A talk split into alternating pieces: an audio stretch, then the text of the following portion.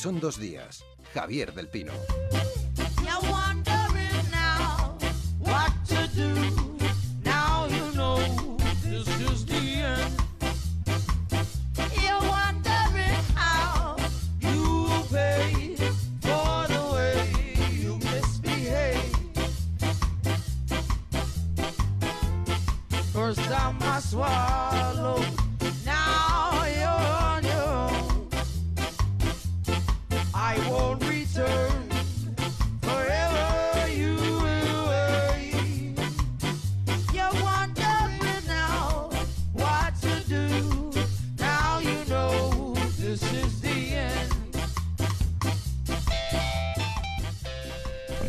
Eh, empezar el día, como cada dos semanas, acompañados de nuestros editorialistas gráficos. Tenemos eh, su talento eh, verbal, al menos el verbal, en, exclusiva, cada, cada par de semanas, ¿no? para comentar la actualidad, no, no con trazos como es habitual en su trabajo, sino con el punto de vista bajo el cual hacen las viñetas que luego vemos en los periódicos, cada día en algunos casos.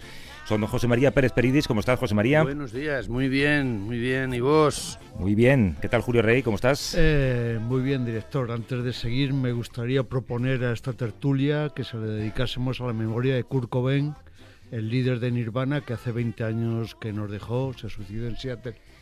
Exacto, y de hecho he visto unas fotografías que se han publicado ahora con los objetos que dejó por allí y la carta de despedida a su mujer, ¿no? Pobrecillo, estaba atormentado, da un poco de pena eh, leer esa carta. Sí, muy triste, muy triste, pero en cualquier caso fue un agitador cultural y eh, imprescindible.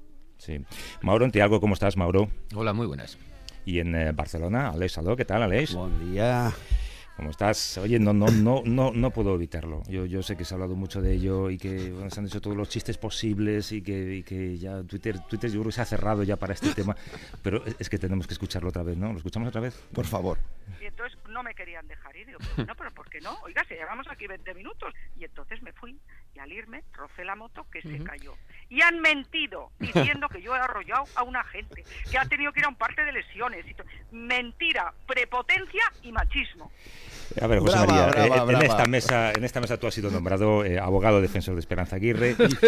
Tú sabes cómo piensa Esperanza. Vamos a ver, ¿es, ¿es abogado de oficio o abogado de corazón? Mientras que no sepas cómo conduce. No, no. Yo desde luego creo que Esperanza pues oye, no está acostumbrada a estas cosas y a las cosas y tampoco está el gabinete de asesoría, ¿no? Porque simplemente cuanto más eh, vueltas se le da al suceso, peor se pone el asunto, ¿no?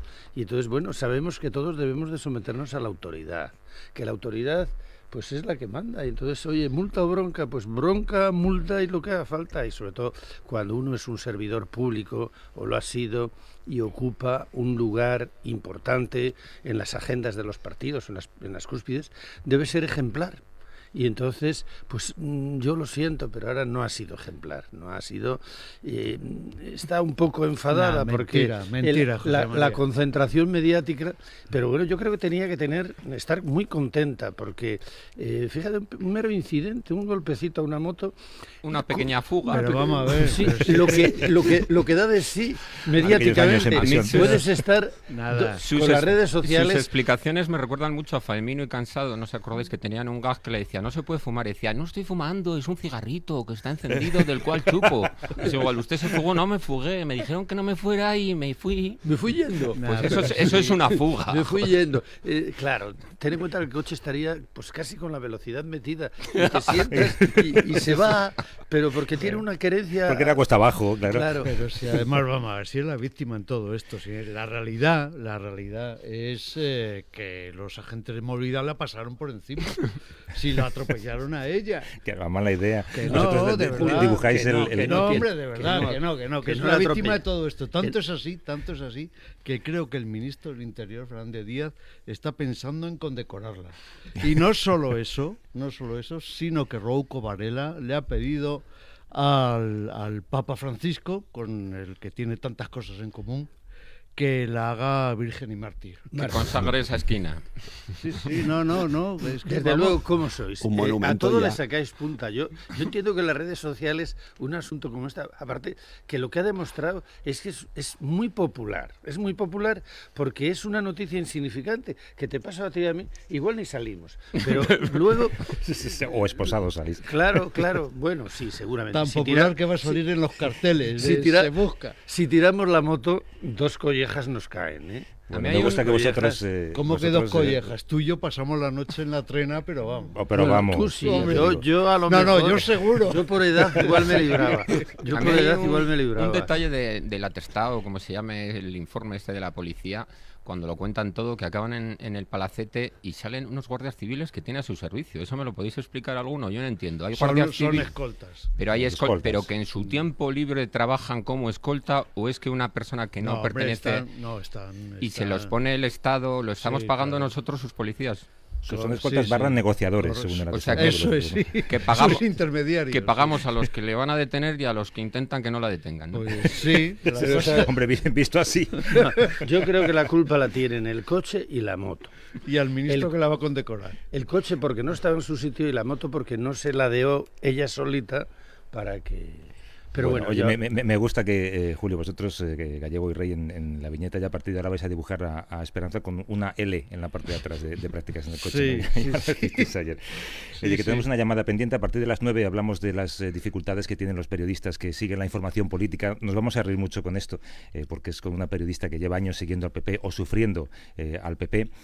hay un cierto revuelo mediático también sobre la verdad en torno al 23F, con ese libro de, de Pilar Urbano, un libro que se vende como verdad, pero que ha sido calificado como como, ficción o como libelo, que hay, incluso ha merecido un comunicado de la Casa Real, y hay otra persona, un periodista, que va a ser sometido a un eh, juicio periodístico por el ejercicio de ficción y reflexión que supuso la emisión de Operación Palas en el programa Salvados el día 23 de febrero. Esa persona es eh, Jordi Évole. Eh, honestamente, yo creo que tengo que decir primero lo que pienso. Yo creo que hay un, revuelo excesivo ante algo que, en mi opinión, pretendía provocar una reflexión por, medio de la ficción y la cosa pues ha ido un poco de las manos. Tampoco sé si es por las redes sociales o, por las quejas de eh, determinados eh, personajes. Eh, Jordi, ¿cómo estás? Buenos días. Buenos días, Javier. ¿Qué te parece que te juzguen? porque la Asociación de Usuarios de Comunicación dice que tiene tantas quejas que quiere hacer, quiere abrir un expediente ante la Comisión de Arbitraje. ¿Qué te parece que te juzguen a ti por haber incumplido principios del Código Deontológico del Periodismo? Pues estoy muy contento, la verdad. Porque, hombre, porque si de las pocas demandas por mala praxis periodísticas que se ponen en este país, una de ellas es contra nosotros, es que la profesión está súper bien. Entonces tenemos que estar súper satisfechos por, por, por, por, por saber que la profesión está muy, muy, muy bien y que lo que le preocupa a según quién es una ficción, es un falso documental. Entonces, no sé, yo de verdad muy, muy, muy satisfecho.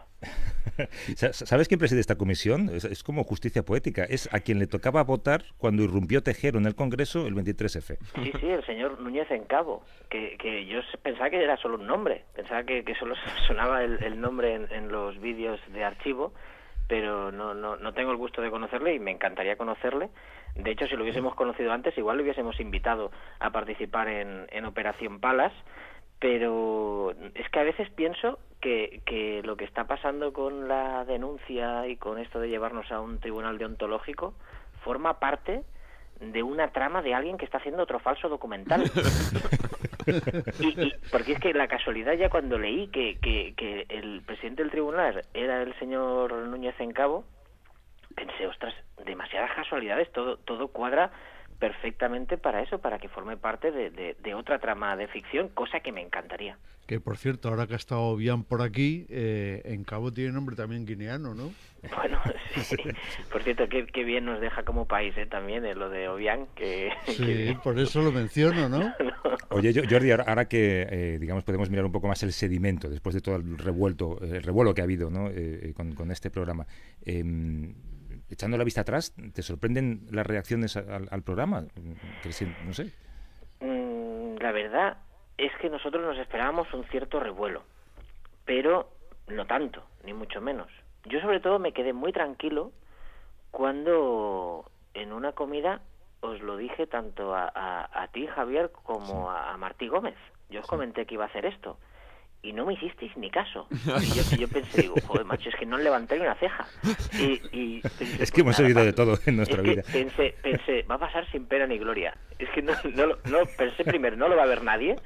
Que esto también me ha hecho mucha gracia. Como verás, nuestro mucha... periodístico, Jordi, deja mucho que desear, pero esa es otra historia. No, pero a mí me, ha hecho mucha gracia eh, que, que, que, hayan dicho que nosotros hemos, hemos hecho esto por la audiencia. Que, que nosotros eh, hemos experimentado con, con una falsa realidad y le hemos, le hemos dado forma de, documental con todo el toque clásico que puede tener cualquier documental de hace 20 años, o hace 30 años, y, y, que lo hemos hecho por la audiencia, para, para tener mucha audiencia. Y yo pienso, joder, si, si fuese así, estarían los prime times de la televisión llenos de, de, formatos como este, de, falsos documentales o de documentales de corte clásico.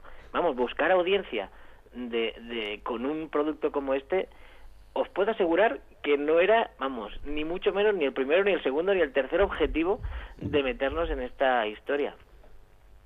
Yo, yo que te conozco ahora un poco mejor, Jordi, eh, tú, eh, bueno, me parece que estabas un poco incómodo en ese pedestal del gran periodista de este país. Entonces, digamos, ahora estás mejor, ¿no? Ahora la gente se ha dado cuenta de que tú no quieres ser ese periodista, que, tú lo que quieres es, es, jugar a ser periodista y jugar a hacer reflexionar, ¿no? Sí, sí, eso fue, fue, a mí me, me, dijeron muchas cosas después del falso documental, pero hubo una que me envió, no, me acuerdo quién me lo envió, pero que me dijo, hostia, Jordi Évole eh, ha cogido el, el, pedestal y se ha bajado el solito. Y, y, no sé, yo, yo la verdad es que lo del pedestal no lo, no lo busqué nunca, ni lo sigo buscando. Lo único que hacemos es eh, currar mucho para sacar un programa cada semana para, para explicar historias y eso de las etiquetas y no sé, en este país acostumbramos a, bueno, supongo que en todos, ¿eh? pero, pero yo hablo de este que es el que conozco, pero acostumbramos a, a, etiquetar a veces de una manera exagerada. O sea, nosotros durante mucho tiempo fuimos los gamberros de la tele, que no teníamos credibilidad alguna. Y entonces, de golpe y porrazo, por un cambio que hace el programa, te conviertes en, ostras, un programa de referencia, un periodismo, ostras, de, un nivel eh, muy alto, y tú dices, bueno, mm, vamos a ver, ni un extremo ni el otro, ni, ni antes éramos solo los gamberretes que picábamos los timbres y nos íbamos corriendo, ni ahora somos, mm. vamos, los, los, nuevos Iñaki Gabilondos. O sea, todo tiene un término medio que, que a veces aquí cuesta un poco. Por eso decía que que me, había parecido bastante exagerada la, la, reacción a, todo lo de Operación Palas, cuando no deja de ser un género que tampoco hemos tenido ni la originalidad de ser los primeros, mm. porque en otros países se, se, practica de forma bastante más habitual y aquí incluso en, en, España también se En los telediarios constantemente yo estoy viendo ficciones. Yo creo que de hecho sois los únicos que reconocisteis que era una ficción. Pero yo creo que ahí está el problema, que dijimos que mentíamos y además lo dijimos. Y, y, entonces aquí eh, en este país es mejor mentir y no decirlo, porque pues funciona mucho mejor. Mañana Salvados es eh, sobre inmigrantes que intentan eh, saltar la, valla de Melilla. Sé que os pilló allí uno de los intentos de salto con, la, con la incursión de soldados marroquíes, así que será muy interesante verlo. te deseo la mejor de las suertes en ese expediente ante la Comisión de Arbitraje. Estoy seguro de que la sentencia la vas a enmarcar y la vas a poner en el comedor de, tu casa. Y darle un abrazo a tu padre de mi parte, ¿vale? Yo se lo daré, Javier, y, y de entrada quiero deciros que me declaro culpable mentimos, mentimos y encima lo dijimos. ¿Eres el elefante blanco? Hasta luego, Jordi. Adiós. Un abrazo, que vaya bien. Regresamos en 15 eh, minutos. Eh, nos lo vamos a pasar bien. Vamos a hablar de, de lo mucho que se sufre siguiendo a los políticos del Partido Popular. Ahora volvemos.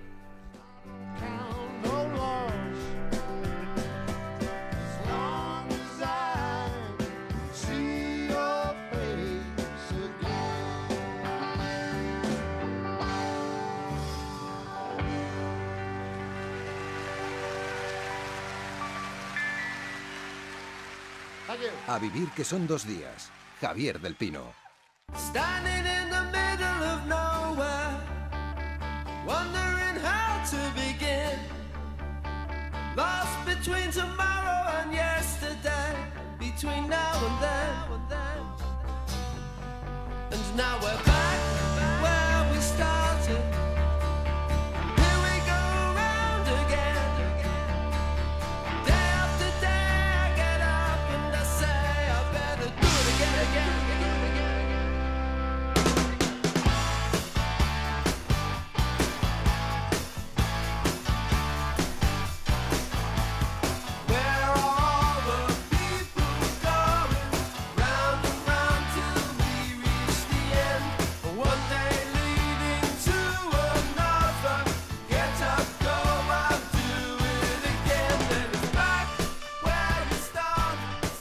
me dice que Julio está moviendo las caderas.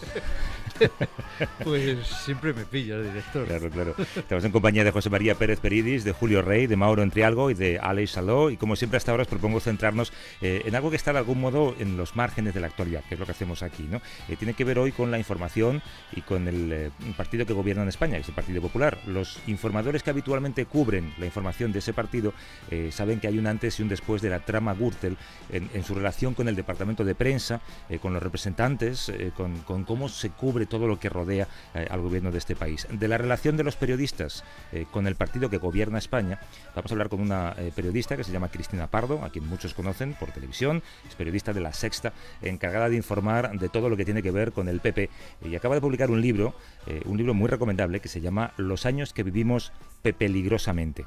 Cristina, ¿cómo estás? Hola, ¿qué tal Javier? Muy buenos días. Mira, em, eh, nosotros preparamos muy bien las entrevistas, hemos leído el libro, por supuesto, y hemos preguntado un poco eh, a gente que te conoce, eh, pues cuál es tu música favorita, qué es lo que te pones tú para despertarte cada mañana. Y, nos han dicho que es esto.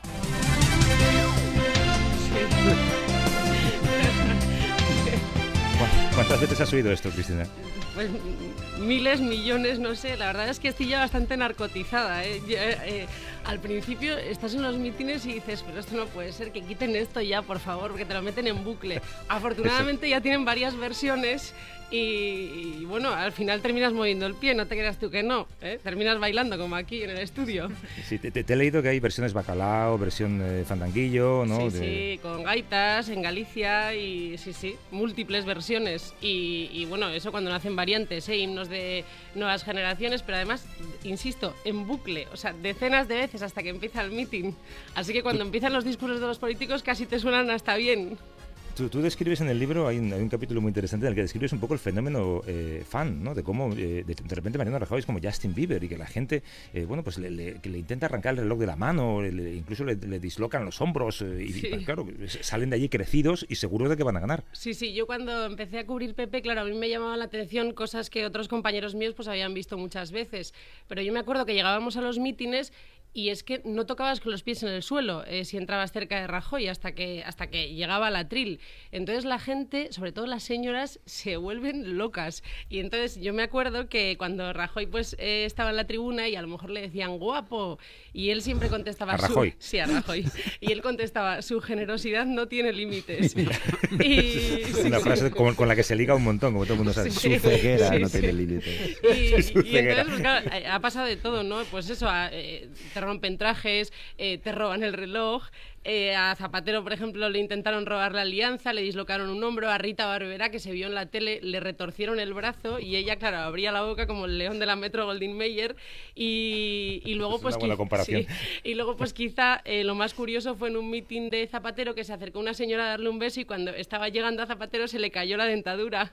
Y entonces, pues claro. A la señora, espero. A la señora, sí, sí. Entonces, claro, yo me pongo en el lugar de ellos y pienso, claro, es que a mí si me pasan estas cosas me voy a mi casa y digo, mayoría absoluta seguro, ¿no? Porque, claro, te vas de allí con el ego por las nubes. Claro, claro. Y, eso que no tienen carisma. ¿Eh? Eso. Que lo de andar debía ser la pera, claro.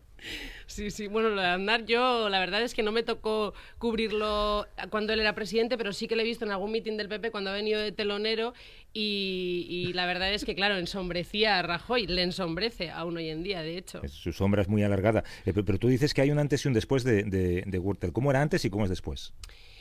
Pues, eh, a ver, nunca ha sido una cosa muy agradable que digas, Dios mío, cuántas respuestas me están dando, esto me lo están contando todo, cuántas comparecencias, no, nunca ha sido así. Pero es verdad que a raíz del estallido del caso Bárcenas, pues eh, se limitaron mucho las comparecencias públicas y además, como todo el mundo sabe, eh, pues eh, Rajoy es recordado por muchos por una serie de frases, bueno, Rajoy y Cospedal, que no tienen ningún sentido. Por ejemplo, el sí hombre o a la segunda ya tal, o la indemnización en diferido en forma de simulación, de tal forma que al final casi se creaba una situación grotesca en la que no solamente no, no te contestan, sino que, que te dicen cosas con las que no puedes hacer nada, porque no sirven para explicar lo que está pasando. Yo creo que la frase ahora más famosa de Rajoy es el hoy no toca, ¿no? Sí, o yo no estoy encima del asunto del candidato. Que dice, bueno, pero entonces, ¿quién está encima del candidato? Y una, Nadie. Y una pregunta, ¿quién hace esas frases que de repente pasa cualquier cosa y la, eh, la misma explicación la tienen en las redes sociales mogollón de afiliados o simpatizantes del PP? Por ejemplo, eh, en la buena dirección o es el comienzo de la recuperación. Estas cosas las dice un político concreto y luego lo copian todos o es que por las mañanas les envían un mail a todos con el argumentario, porque es que es como en masa, de repente todos a la vez dicen lo mismo. Bueno, eh, los argumentarios tradicionalmente en Génova los hacía Esteban González Pons. Em, ahora ya no sé exactamente si es solamente él Pero o se hay manda alguien más. a todos los, los, de nuevas generaciones afiliados todos o solo a una cúpula que son los que van a dar la cara, Floriano. y Bueno, por ejemplo, lo mandas a los partidos en las comunidades autónomas y ellos se encargan luego de, de instruir a, a las personas. Pero es que hay un caso muy llamativo y muy reciente eh, cuando un juez de la Audiencia Nacional decide que no va a hacer caso a, a la eliminación de la justicia universal. Vamos a una rueda de prensa de Floriano y le preguntamos por este asunto y él contesta que respeta la justicia y que no tiene nada que decir. Y al día siguiente sale en tromba para decir que hay jueces que están politizados. Entonces, claro, era un cambio tan radical que dices, joder, pues no sé, te invita a pensar que es que el día anterior nadie le había dicho cuál era la postura del Partido Popular, ¿no? Nadie la había fijado oficialmente y por eso al día siguiente da ese cambio tan radical. Pero a Floriano le suele pasar mucho, ¿no? Que de vez en cuando le preguntan algo que no tenía preparado y... Ay, no sé, no sé. Yo ya no discriminaría entre quién es mejor y peor portavoz porque hemos pasado muchas penurias en los últimos meses. Mira, Cristina, le, hemos pedido, le hemos pedido a la compañera que comparte destino contigo en, en, en Génova o, o, donde la envíe la, la, la, agenda oficial del PP a, María Jesús Güemes, eh, con nosotros en la cadena SER, eh, que la toca de ir a Valencia, además, que esté también con nosotros y que participe. María Jesús, ¿cómo estás? Hola, buenos días. Aquí estoy en el Palau esperando a que venga Rajoy de las primeras, además, con todos los montadores, las señoras de la limpieza, aquí preparándome. La intermunicipal, eh, esto es muy de Rajoy también, lo de no decir quién es el candidato, ya lo diré, ¿no? Aquí da igual. Pues claro, son, son los tiempos de Rajoy, ¿no? Siempre ha desesperado a, a, su partido por hacer este tipo de cosas y dejar muchas veces pudrir los problemas ahí y, y hasta que le estallan a veces o si no tiene mucha suerte y la, la, gente termina olvidando las cosas. Estaba recordando a Cristina, que me ha hecho mucha gracia cuando habéis sacado a la sintonía del PP, que en campaña tam también bailamos mucho el vallenato. Estuvimos sí. bailando mucho el vallenato. Mariano pero... Rajoy, Mariano Rajoy. Claro, no, no, pero... no, contigo estoy. Y, y se lo saben muy bien porque era machacona la canción, pero mmm, no, nos lo hemos pasado muy bien eh, en algunos momentos, pero también ha, ha habido algunos peligrosos. ¿eh? porque en los mítines nos han arrastrado y, y bueno, yo quería recordar ese, ese, capítulo del Senado en el que todos los periodistas, el, aquel momento en el que, no solamente por Bárcenas, hablando de la prima de riesgo, preguntándole por qué se había disparado, Rajoy cogió, se fue por la puerta de atrás, por el garaje, salió huyendo de los periodistas y a todos, bueno, todos nos llevamos un, un golpe, un codazo y fue la verdad que un momento muy, muy delicado. Y es que claro, es así, ¿no? Eh, claro, tú, la adrenalina sube a tope, el, el, pero de momento, en un momento dado te dan un golpe.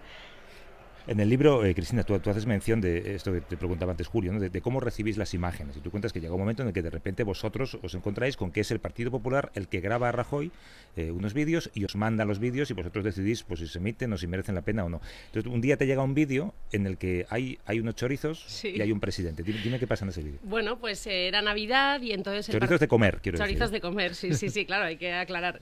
Eh, era Navidad y entonces pues el Partido Popular nos dice que va a enviar a Mariano Rajoy a un comedor social y que lo van a hacer solo con su cámara y que ellos luego nos distribuyen las imágenes. Bueno, pues decías una imagen diferente y, efectivamente parecía Rajoy con un gorro de cocina, vestido de blanco, allí con los garbanzos, un cocido gallego, pues la típica estampa del líder que dices, vamos, esto no puede fallar.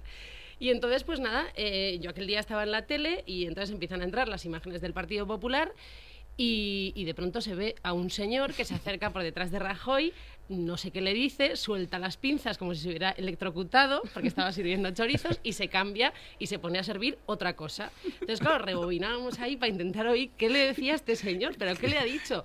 Y entonces, claro, al final eh, ya después de mucho rebobinar, se oye perfectamente cómo ese señor le dice, oye, que dicen que igual no es muy conveniente que sirvas chorizos. Porque estaba allí el caso Camps, el caso Que no te saquen con el chorizo. Efectivamente. Y entonces no suelta las pinzas y, y, y, se lo oye a Rajoy decir, ah, pues también es verdad.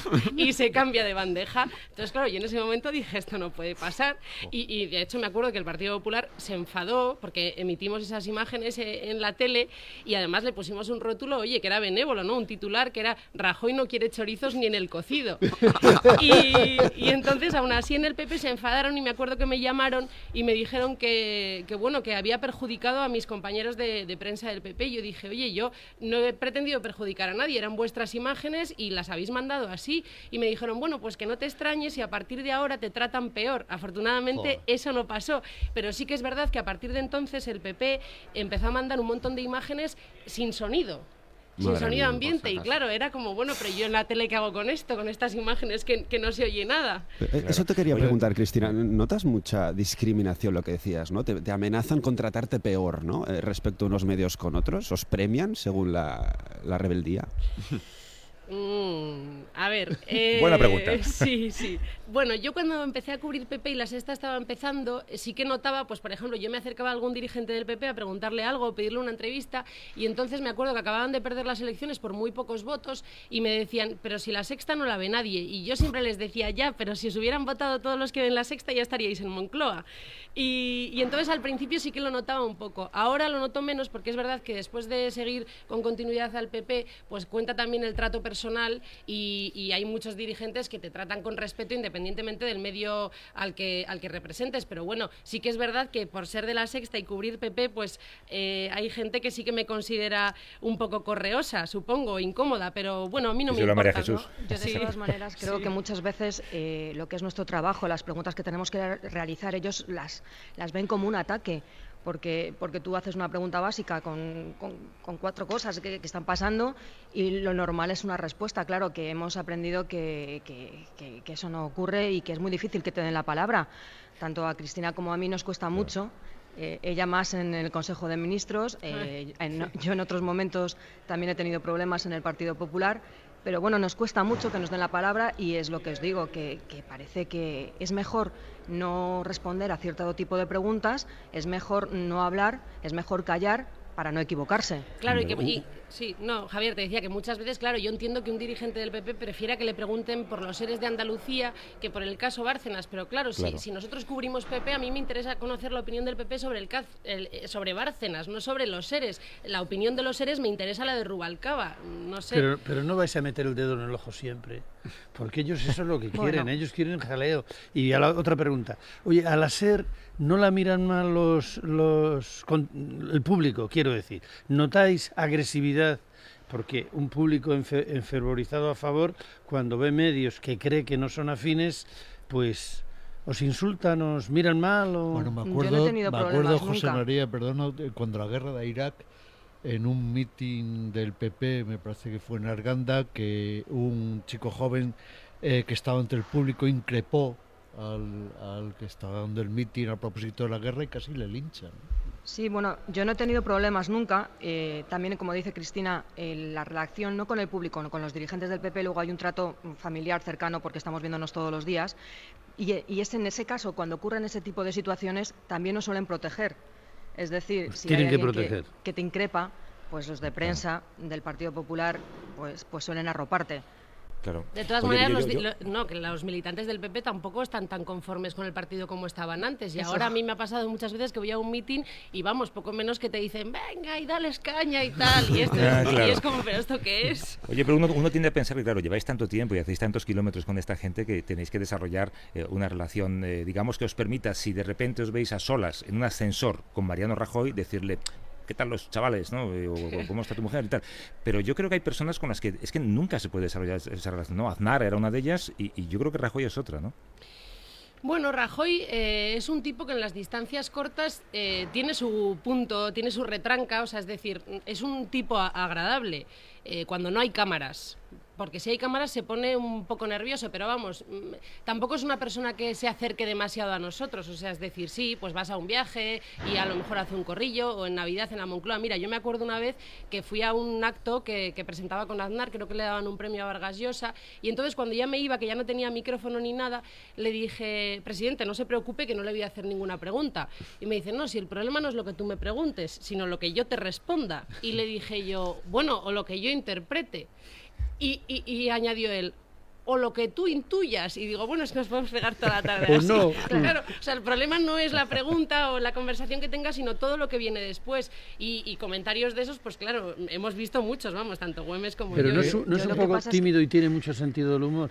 O sea, a mí me da ver, la yo lo que le sensación pasa, de le que veo, tiene... Sí. le veo que es un señor muy educado, mm, cuando te ve te saluda, es bastante socarrón y luego cuando, claro, le gusta hablar pero de otros temas, no le saques De fútbol. temas comprometidos, que habla de los niños, del deporte, de si se por la mañana desayuna fruta, pues ese tipo de cosas, pues sí, en ese Sigue momento fumando. pues, Claro, pero en momentos que el país se está hundiendo y la prima de riesgo se dispara, empezar a hablar de fútbol es que también me parece un poco me has dicho un ascensor, o sea, en un ascensor. Pero, en un pero momento igualmente, dado. ¿no? Eh, acabado Sí, de, sí. de estallar el, el- el- el tema Gürtel, es que vamos, me parece algo candente que empezar a hablar mm, del tiempo hasta me parece como ridículo. Pero si es que en Navidad, en la Copa de Moncloa que, que ofrecen a los periodistas, eh, tuvimos un corrillo con Rajoy y entonces eh, yo le hice un par de preguntas. Una, estábamos hablando de Cataluña y le digo, bueno, pero a ver, si la posición de Artur Mas es inamovible y la suya también, ¿qué hacemos? Y me dice, esa es una muy buena pregunta. Y, Y no me marcha, ¿no? contesta y se marcha. Y después ah, estábamos hablando pues, sobre el trato a la prensa y tal, y le dije yo, pero a ver, eh, ¿qué es más peligroso, tratar con Angela Merkel o con los periodistas? Y me dijo, esa es una muy buena pregunta. Y digo, no, no, si las preguntas son buenísimas, pero oye, las respuestas... Pero... Oye, a- a- hacer Digo, después de, de- aquella de- foto de Nueva York, ¿sigue fumando puros? ¿O, o los asesores le han dicho que lo deje? Lo ha dejado, Lo ha dejado, lo ha- sí. no sé si habrá vuelto, pero vamos, creo que estaba contento porque decía que había recuperado el olfato. Sí, y han conseguido cambiarle en algo, porque por ejemplo, yo me acuerdo a Zapatero que los asesores de imagen le cambiaron el peinado. ¿Con Rajoy han Bueno. hecho algo o es que no existen los milagros? Con Rajoy es muy difícil. Claro. Oye, Sí, que hagáis un porque poquito sus de examen de asesores además conciencia, por insisten favor. mucho en cambiarle las gafas, la chaqueta. Bueno, habéis visto que lleva un tono más desenfadado, más juvenil, por decirlo de alguna manera, con chaquetas así. Llega la primavera y entonces esas chaquetas oscuras las cambia por Oye, algunas y, y en, la- color en las pastel. distancias cortas, ¿realmente lleva el pelo teñido? A ver, él jura, Yo creo que no, él jura que no se lo tiñe. Yo creo que no. Pero esa, esa barba blanca y ese pelo tan oscuro, es que eh, esa transición a, a Cosas de la golpe- genética, Alex, cosas de la genética. Oye, hacer examen de conciencia y- hablar un poco de la gente que eh, os dedicáis a esto. En, en Estados Unidos, la gente que cubre al presidente son lo que aquí llaman eh, periodistas senior, ¿no? La, la gente que tiene un, un largo recorrido periodístico, eh, gente que no permitiría, por ejemplo, que no haya preguntas en una rueda de prensa presidencial. Eh, en, en España da la impresión de que hay algunos medios que mandan a gente que no está realmente preparada o que está abierta a ser eh, maltratada sin, sin cierta dignidad para esta profesión. ¿no? ¿Vosotros creéis que em, se podría hacer mejor? Absolutamente. Yo estoy absolutamente convencida. Eh, de hecho, en Moncloa han pasado cosas en los últimos meses, como por ejemplo ese pacto que existía desde hace mucho tiempo, en el que cuando Rajoy comparece con un dirigente internacional se pactaban dos preguntas, que era la que nos permitían hacer, y, Moncloa rompió unilateralmente ese pacto. Y yo me acuerdo que ese día me cabreé bastante, porque yo porque veía que no íbamos a ser capaces de- de tener una reacción unánime, eh, en fin, para decirle a Moncloa que por lo menos si quería hacer algún cambio que tenía que contar con nosotros y efectivamente no fue posible. Es más, esto no lo he contado nunca, pero lo voy a contar. Yo tengo una compañera eh, que un día me dijo, es que yo si fuera Cospedal no te daría la palabra. Y yo le pregunté por qué. Y me dijo, porque para que me pongas en un apuro, eh, pues para eso no, no- no te doy la palabra. Y, y yo pensé, bueno, pues no sé, yo prefiero que me la siga dando, ¿no? Eso también dice mucho en favor de Cospedal. Y no significa eh, Yo lo que creo es que es un despropósito, ¿no? Porque eh, si tuviéramos un tiempo ilimitado para hacer preguntas, si, si además en el turno hubiera 20, 25, si se permitiera que todos los periodistas preguntaran, pero es que encima tenemos dos. Dos la prensa española, dos la prensa extranjera que venga, por ejemplo, a una rueda de prensa internacional, algún- alguna comparecencia con un dirigente. Tenemos dos. Y encima sujetas a lo que ellos quieran. Entonces mm, ya era el colmo. Me pareció que, que era, pues un, era un ataque completamente a, los medios de comunicación y bueno, si nosotros somos capaces de pactar y, de, llegar a, encontrar una serie de, cuestiones que plantearle, donde estén recogidas pues todas las mm, desde el, el medio de comunicación que busca simplemente pues que nos den una respuesta sobre Bárcenas a otro que quiere que le hable de, de los seres, pues si se puede juntar todo, no sé por qué teníamos que tener que liarla, ¿no? Claro. Eh, tú, eh, eh, María Jesús, acabas de regresar de una baja maternal. por cierto, ¿qué tal está Paula? Está muy bien, muchas gracias. Está muy bien. ahora, después de estos meses que has estado fuera, de repente te reincorporas a seguir al Partido Popular. dime cuál es tu sensación. ¿Te ha costado todo mucho? Igual. Todo igual. Es como un culebrón, aquí no cambia nada. Tú te vas, bueno, de todas maneras, yo he estado los cuatro meses mm, muy activa, siguiéndolo todo, y desde fuera lo veis, lo analizas mm, con más tranquilidad y, ves que, bueno que todo sigue igual, la vida sigue igual. Luego llegas aquí, y ves la misma, las mismas avalanchas, las mismas prisas, la mismo, el, mismo arrebato, porque para todos es un arrebato.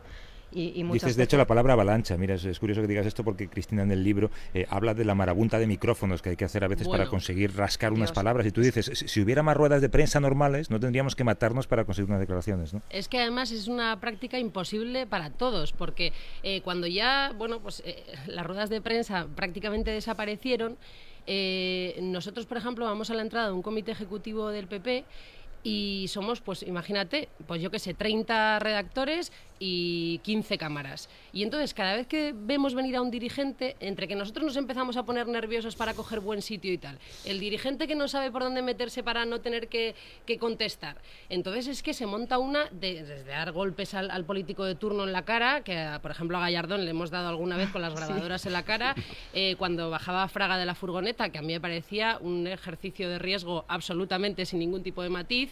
Eh, bueno, yo he perdido zapatos eh, en canutazos, o sea, de que quedarme descalza. Casi matáis a Fraga, he leído, Efectivamente, sí, sí. Y, entonces, y, de hecho me acuerdo cuando Camps había sido confirmado como candidato a la Generalitat de Valenciana, pero sin cariño, es decir, que Rajoy ya ha pasado olímpicamente de Camps, pues estábamos en un acto, eh, Pons se fue al hall de un hotel a esperar a Rajoy y Camps decidió plantarse allí, pues a ver si Rajoy le hacía unas carantoñas. Y entonces cuando entró Rajoy al hotel, se montó tal follón que eh, los cámaras tiraron una mesa, un jarrón salió volando, eh, o sea, es decir, es que es muy... Y bueno, yo me acuerdo, perdona ya, para terminar, en un acto hace poco, en una escuela de verano, que de pronto había un turista aragonés eh, con un ordenador en el hall del hotel, entró Cospedal y el señor dijo, anda la madre que me parió, pero sí parece que ha entrado el Espíritu Santo. y es así. Compañeras, ¿creéis que la prensa sigue siendo el cuarto poder? Uy, esa pregunta nos daría para un espacio entero. Yo creo que esto es para otro debate, ¿eh? pero sí, ojalá, Una pregunta, ¿qué, qué, pasaría si hicierais durante dos días el silencio? Porque desde, visto desde... Sería imposible. Sería es imposible. Visto desde ellos, es que esa, esa aglomeración de cámaras y les da una euforia, micrófonos, pero qué importantes somos. Con que no digamos nada ya vale. Pero si es que precisamente el silencio también es noticia. También hay que contarlo. Yo creo si que... Es, si es lo único que tienes, ¿qué vas a hacer? Contar el silencio. Yo he estado durante tanto tiempo diciendo Rajoy calla, que, hay que, seguir diciéndolo porque hay que dejarles en evidencia, ¿no? También. Bueno, tenemos que marcharnos. Eh, María Jesús Güemes, eh, te escuchamos hoy. Si hay alguna sorpresa desde allí, nos la cuentas. Un abrazo. Eso es, yo os lo cuento todo. Y eh, Cristina Pardo, autora del libro Los años que vivimos peligrosamente. Hazte un seguro de vida porque esto sí que es peligroso. Gracias, Cristina. Gracias a ti, hasta luego. Hasta luego. José María, Julio, Mauro, Alex, adiós. Abrazos. A vivir que son dos días. Javier del Pino.